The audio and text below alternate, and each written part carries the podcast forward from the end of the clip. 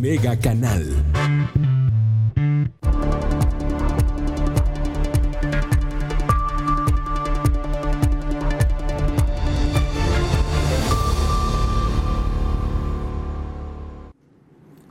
¿Cómo está usted? Le agradezco que esté con nosotros esta tarde en Mega Noticias Vespertino. Ya lo sabe, transmitimos totalmente en vivo para usted a través de Mega Noticias Colima en nuestra red social, bueno, en nuestra página de la red social de Facebook. Ahí estamos con Mega Noticias Colima, estamos transmitiendo totalmente, totalmente en vivo para usted. También a través del 151 de Mega Cable, ahí tiene toda la información, ahí estamos también con usted y estamos grabando este contenido para que usted lo tenga minutos después de las tres y media, lo tenga a través de la plataforma Spotify. Así que ya lo sabe, después de la media va a tener mega noticias para llevar. Y bueno, pues tenemos, tenemos bastante información. Hoy, hoy en la noche, hoy en la noche mi compañera Dinora Aguirre Villalpando le va a presentar información importante. Yo solamente le voy a adelantar un poco, un poco de lo que tendremos hoy por la noche que es platicamos, platicamos con los alcaldes de los municipios de Comala, Coquimatlán, Minatitlán e Ixtlahuacán, de estos cuatro municipios. ¿Qué tienen de relevante Comala? ¿Qué, ¿En qué coinciden? ¿Qué tienen en común Comala, Coquimatlán, Ixtlahuacán y Minatitlán? que son los únicos municipios del Estado, hasta el último reporte que emitió la Secretaría de Salud Estatal, son los únicos municipios que no tienen COVID-19. No tienen casos sospechosos, no tienen casos confirmados, son esos cuatro municipios. Platicamos con sus alcaldes. Hoy en la noche le vamos a decir qué nos dijeron, cuáles son las medidas que han tomado, pero también mi compañera Cari Solano preparó una nota que le vamos a presentar hoy en la noche sobre cómo, cómo están compuestos estos municipios, su población, cuántos habitantes tienen, eh, cómo están distribuidas sus viviendas, este, cómo están en infraestructura, los servicios de salud. Es muy importante. Estos cuatro municipios, prácticamente la mayoría, a diferencia, fíjese nada más, eh, platicaba el día que entrevistábamos al gobernador el lunes pasado, el día que platicábamos con él, él nos decía que el IMSS y el ISTE tienen la mayoría de los derechohabientes en, en, el Estado. Ellos atienden a la mayoría de la población que es derechohabiente a un servicio de salud. Ellos los atienden. El INSABI realmente pues atiende menos personas. Imagínense nada más eso en el Estado. Pues resulta que en Comala, Minatitlán, Coquimatlán, Extlahuacán, es al revés. El IMSS y el ISTE tienen menos, menos derechohabientes y la mayoría de las personas tienen o tenían hasta el año pasado Seguro Popular y hoy tienen INSABI.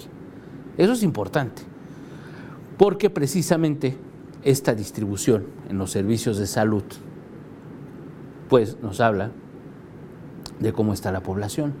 Son municipios con eh, índices de pobreza más altos que otros municipios, invariablemente. Estos municipios no tienen costa, salvo Comala, que tenía recursos hasta el año pasado por eh, ser un pueblo mágico, tiene una situación de comercio muy distinta, una situación económica muy distinta, Comala, a la situación que tiene, por ejemplo, Ixtlahuacán. En Ixtlahuacán, en Coquimatlán, es el campo el campo es lo que mantiene estos municipios, el comercio es muy poco. Pero por ejemplo en Iztlahuacán el melón, la, papaya, el mango, en Coquimatlán también se siembran muchos productos. Minatitlán, pues obviamente Minatitlán tiene la, la minera, que bueno, pues paga sus culpas pues, con dinero. Esa es la realidad, ¿no? Ese sería el caso de Minatitlán. Son situaciones muy particulares entre cada municipio. La situación de Comala, pues es muy comercial, la situación de Comala es muy distinta a la de los otros tres. Usted lo ve si visita Comala, el movimiento comercial, la plaza, los restaurantes, el café, los festivales, el volcán. Es un pueblo mágico. La llegada del turismo en Comala es muy, muy, muy, muy importante, ha sido muy importante. Y obviamente el golpe económico con esta pandemia es tremendo. Aún así, se mantienen sin casos sospechosos y sin casos confirmados en Comala. Eso es de destacar totalmente. En el caso de Minatitlán, aunque efectivamente pues estamos hablando de la minera, en el caso de eh, Coquimatlán y en el caso de Ixtlahuacán, pues son municipios con, con otras virtudes, con otras vocaciones, más hacia el campo, más hacia otros servicios. Es muy distinto, le digo, que, que el caso de Comala.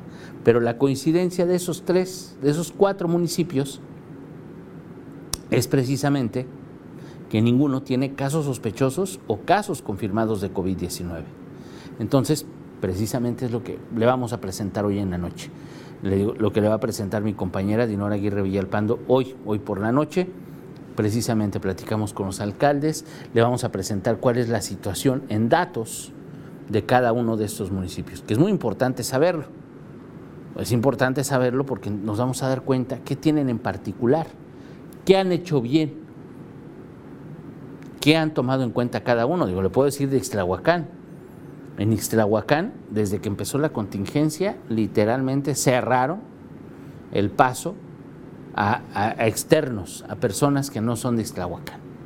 Eh, ya le presentábamos la nota con mis compañeros, creo que fue mi compañero Manuel Pozos, él estuvo ahí, platicamos con el alcalde, nos dimos cuenta de cómo tenían el operativo en los ingresos. No dejaban entrar cobradores. Imagínense nada más. Ese fue el operativo que implementó Ixtlahuacán para frenar, para frenar el, el paso de COVID el paso de personas con síntomas, casos sospechosos, etc. Esa fue la estrategia que implementaron al principio, desde el principio. Habrá que ver, ya le contaremos hoy por la noche, qué nos dice Minatitlán, qué nos dice Coquimatlán, qué nos dice el alcalde de Comala. Entonces, va a ser muy importante para que usted esté pendiente hoy por la noche a eso de las 7.58 de la noche, empieza nuestro noticiero y ya mi compañera Dinora Aguirre Villalpando le tendrá toda, toda, toda esta información que de verdad vale la pena tomar en cuenta cómo le están sobrellevando, qué es lo que está pasando en estos municipios.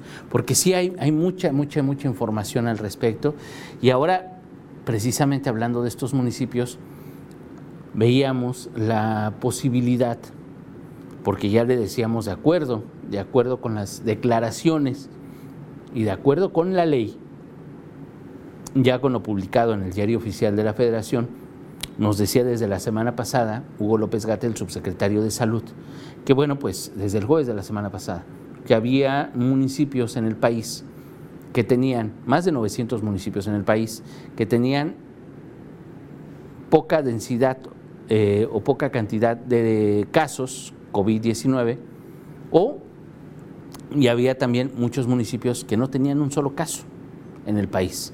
Entonces, desde la semana pasada nos decía el gobierno federal, nos decía Hugo López Gatel, que la, obligación de los operativos, eh, la determinación para regresar a la vida normal, o regresar a la cotidianidad, a la vida pública, los municipios que no tenían casos COVID pues iba a ser a partir del 18 de mayo. Y era responsabilidad de los estados y los municipios. Eso lo decían desde la semana pasada. Y los demás municipios que sí tenían casos confirmados, que tienen alta, eh, un alto índice de casos COVID, bueno, pues ellos van a regresar a partir del primero de junio. Y bueno, pues eso se mencionaba desde la semana pasada. Y nosotros le decíamos aquí en Mega Noticias Colima que bueno, pues tenemos cuatro municipios que no tienen casos. Hay otros municipios que tienen poquitos casos, pero realmente la cantidad de casos en Colima pues es muy, muy, muy inferior a la cantidad de casos que tiene el resto del país. Hay que tomar en cuenta, y lo decía hoy la secretaria de Salud del Gobierno del Estado, Leticia Delgado, en Colima está en el último lugar. Somos los que menos casos tenemos. Tenemos 12 funciones hasta este momento, ah, de acuerdo con lo último que dijo el gobierno estatal en los últimos reportes. Entonces, esta situación, de alguna manera, pues sí nos pone en un lugar distinto al que se encuentra el resto del país. Pero hoy por la mañana, hoy por la mañana aclaraba la secretaria de Salud, Leticia Delgado, que ya sostuvieron una reunión con el gobierno federal, con el subsecretario de Salud, con el secretario de Salud. Y en esta reunión, pues se acuerda que en Colima se regresa a la normalidad o se regresa paulatinamente a la normalidad hasta el primero de junio, como en el resto del país no el 17, no a partir del 18 de mayo. Como ya algunos alcaldes aquí ya, ya, lo, ya lo decían, decían, ya me vi, ya me vi regresando a la normalidad del 18, pues no. De acuerdo con lo que dijo hoy en la mañana en conferencia de prensa la secretaria de Salud, pues vamos a hacer hasta el 30. ¿Por qué? Porque obviamente las decisiones que se tomen van a afectar. Si regresamos antes, imagínense nada más, que Comala regrese el 18 a la normalidad. ¿Usted cree que no van a venir turistas a, visitar Comala? ¿Que no van a intentar venir turistas? ¿Usted cree que no vamos a intentar muchos salir, entrar, ir, venir? Porque hay que decir también que en Colima, pues los 10 municipios están prácticamente interconectados. Sí, así de sencillo. Mucha gente que vive aquí en Colima va a trabajar a Manzanillo, vamos a trabajar a Tecomán, vamos a trabajar a Comala, vamos a trabajar a Villa, vamos a trabajar a Cuauhtémoc y viceversa. Mucha gente que vive en otros municipios viene a trabajar a la capital. Entonces realmente el flujo de personas es muy importante en un estado como el de Colima, porque sí hay una conectividad muy importante entre los 10 municipios y prácticamente lo que pasa en uno afecta en todos. La situación de Manzanillo que le hemos informado a usted desde el principio de la contingencia, las declaraciones de la presidenta municipal, las acciones de las autoridades que de verdad son muchas veces cuestionables, ¿no? El hecho de que no, no querían cerrar playas por no afectar la movilidad y el libre tránsito de las personas. Dice uno, espérame, pues que no estamos de vacaciones, estamos en una contingencia. Y aún así sostenían estos discursos y aún así sostienen sus acciones que realmente pues no son ni restrictivas, no son en ningún momento ni siquiera preventivas o contundentes. Y ahí tiene usted el municipio que tiene más casos de COVID-19 en el estado es Manzanillo. El municipio que tiene las personas que han fallecido es Manzanillo. El municipio que tiene verdaderamente problemas con casos es Manzanillo. Hay que recordar que llegamos a la fase 2 gracias a los casos en Manzanillo, porque esos primeros dos casos que se detectaron en Manzanillo eran comunitarios. No eran ni siquiera casos importados. Las personas que habían sido infectadas fueron contagiadas ahí en Manzanillo. No hubo casos previos, no hubo nada previo, no, no, no, no, no, supimos quién nos contagió, no supimos qué pasó porque la autoridad no le dio seguimiento. El IMSS, principalmente.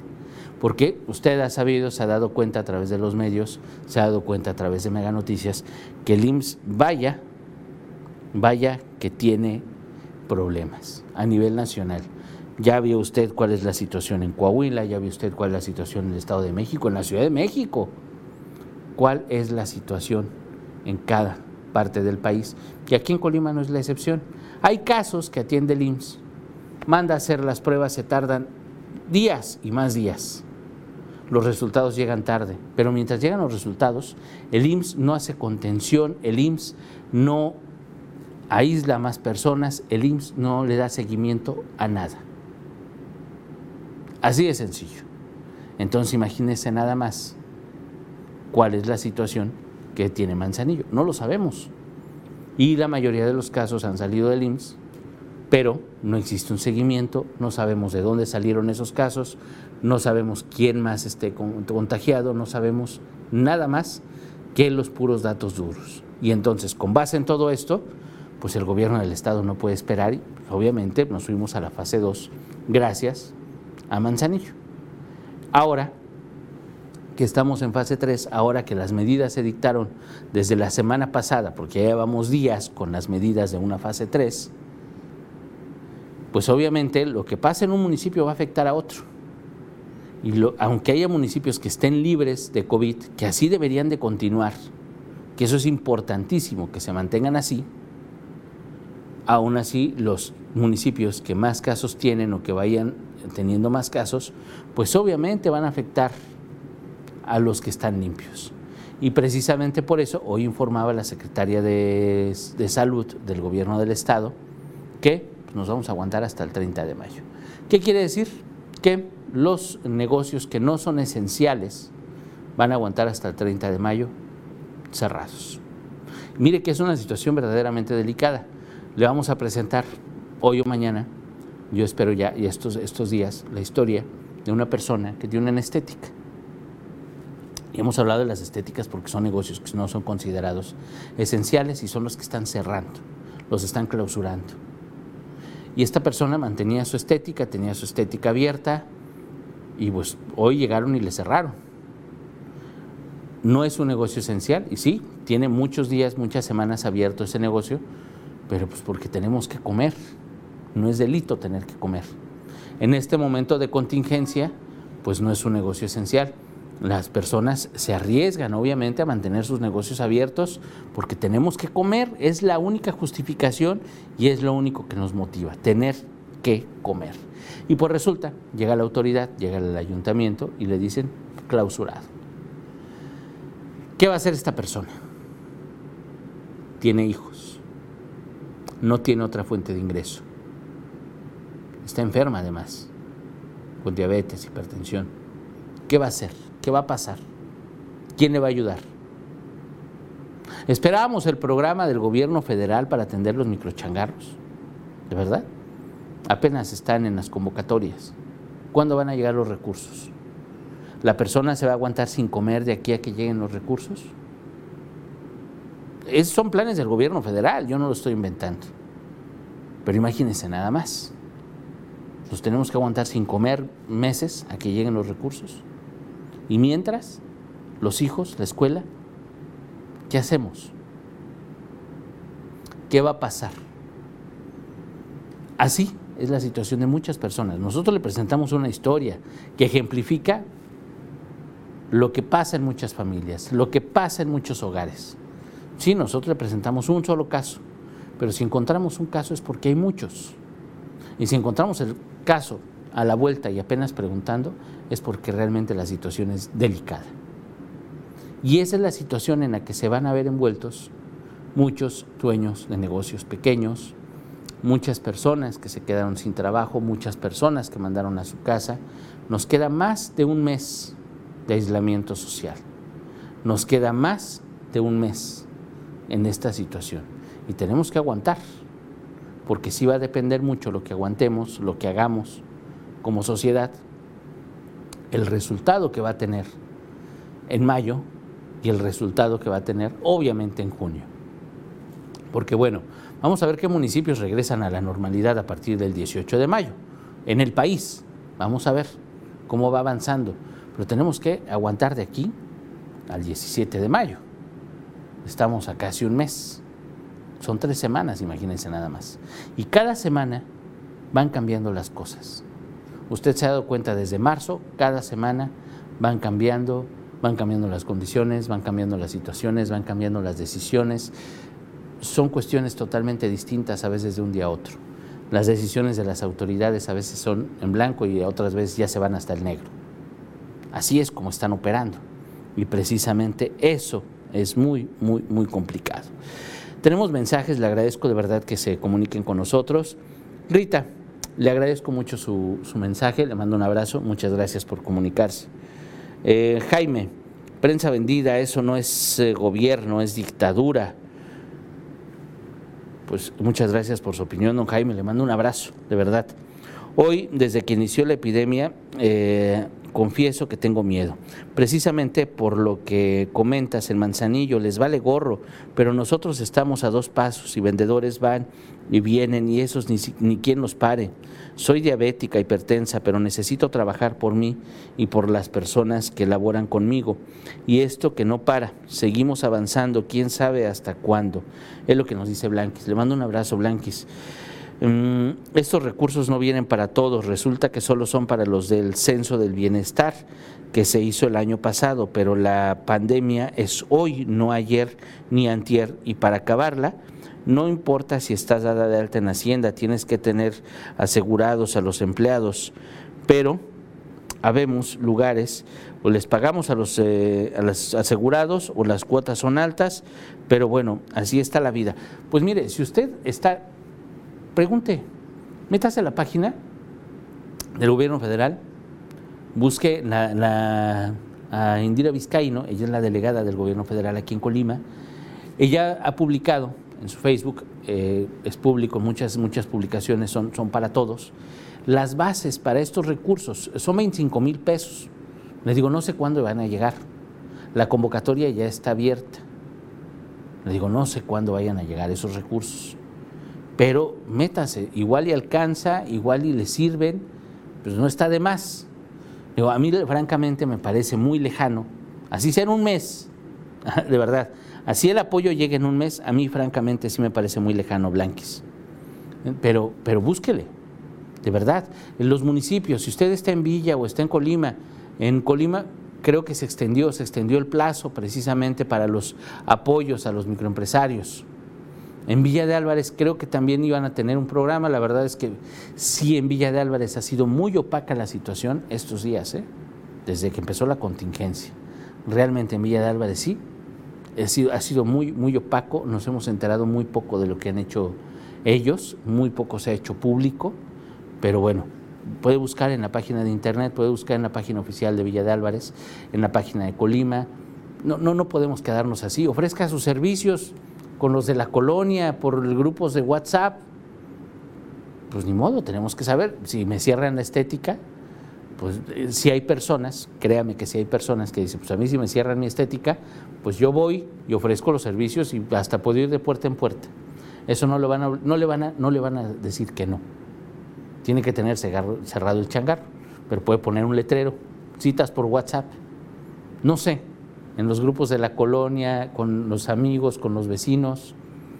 No podemos quedarnos quietos. Sí, es un riesgo salir a la calle. Sí, nos tenemos que quedar en casa. Si no tenemos que salir, nos quedamos en casa. Pero si tenemos que comer, pues tenemos que comer. Si tenemos que trabajar, tenemos que buscar la manera. Digo, yo, yo soy de los que digo, pues no me voy a quedar esperando el apoyo del gobierno que no va a llegar que no llega para todos, porque no alcanza para todos. Y muchas veces, pues no es que no nos tomen en cuenta, es que a veces no levantamos la mano bien o no sabemos con quién preguntar o muchas veces se acaba rápido.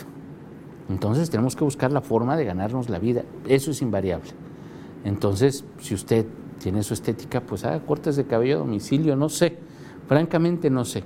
A veces hablo por hablar pero, pero sí creo que algo debemos de hacer. Y nosotros como ciudadanos, nosotros como vecinos, echarnos la mano. En lugar de que vaya al, supermercado a hacer sus mandados, pues vaya a la tienda. Sí, se va a gastar tres, cuatro pesos más, pero va a ayudar. A lo mejor ni se va a gastar más. Pero mire, el dinero se está quedando en la colonia, en la carne.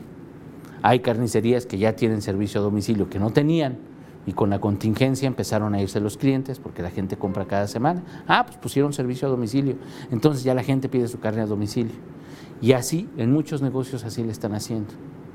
Entonces hay que buscar la manera, porque le digo, si esperamos que el gobierno haga, haga algo, nos vamos a quedar sentados esperando y no. La verdad es que no. Hola, buenas tardes. Quisiera saber cuándo mm, se nos va a entregar la beca de bienestar para madres trabajadoras que tenemos niños en guardería, porque nos dijeron que este mes, muchas gracias, hay que ver, vamos a preguntarle. Buen punto. Ya habíamos solicitado entrevista con la delegada del gobierno federal, Indira Vizcaíno. No nos han contestado. Espero que hoy, mañana le tengamos respuesta sobre esto. Porque sí hay varios apoyos eh, mire, el gobierno federal se ha concentrado en las personas de la tercera edad y las demás personas que estaban inscritas en los programas sociales, eh, usted, por ejemplo, las madres trabajadoras y otros programas, pues no se han entregado, están detenidos, no han sido claros en el gobierno federal qué va a pasar con esos recursos, cuándo se van a entregar. Preguntamos, vamos a entrevistar a la delegada, le digo, eh, vamos a insistir estamos insistiendo con eso. Entonces, ya que nos atienda la delegada del gobierno federal, le decimos, claro que tenemos que preguntarle qué pasa con todos estos apoyos, porque son muchas personas que están esperando, que necesitan esos recursos y que definitivamente no los tienen. Eh, saludos, bendiciones, gracias por la información. Josefina, le mando un abrazo. Muchísimas gracias por seguirnos en Mega Noticias. Eh, Guille, le mando un abrazo, muchas gracias por su comentario. Y le digo, déjeme ver, eh, déjeme ver qué, qué pasa. Eh, Guille, la lentitud de pensamiento de López Obrador y sus malos consejos al inicio de, la pandemia eh, es que estamos como estamos. Simplemente minimizaron las cosas, como muchas autoridades, como muchos empresarios, no se dan cuenta que el virus existe.